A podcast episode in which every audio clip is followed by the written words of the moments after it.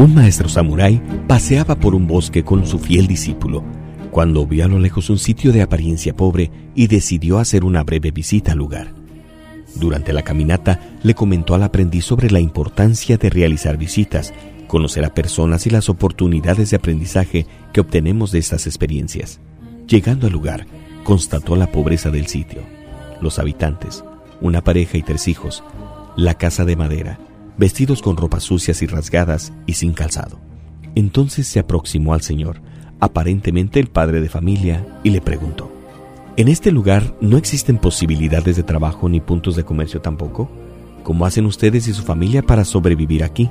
El Señor calmadamente respondió, Amigo mío, nosotros tenemos una vaquita que nos da varios litros de leche todos los días. Una parte del producto la vendemos o la cambiamos por otros géneros alimenticios en la ciudad vecina y con la otra parte producimos queso, cuajado, etc. para nuestro consumo. Y así es como vamos sobreviviendo. El sabio agradeció la información, contempló el lugar por un momento, luego se despidió y se fue.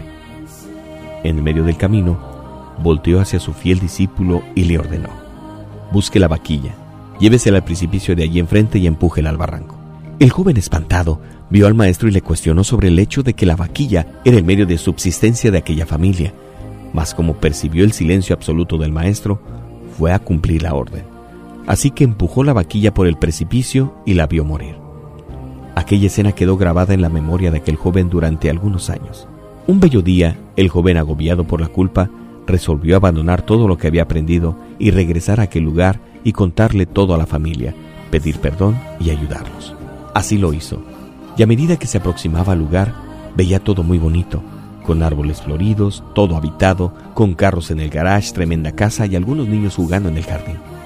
El joven se sintió triste y desesperado, imaginando que aquella humilde familia tuviese que vender el terreno para sobrevivir.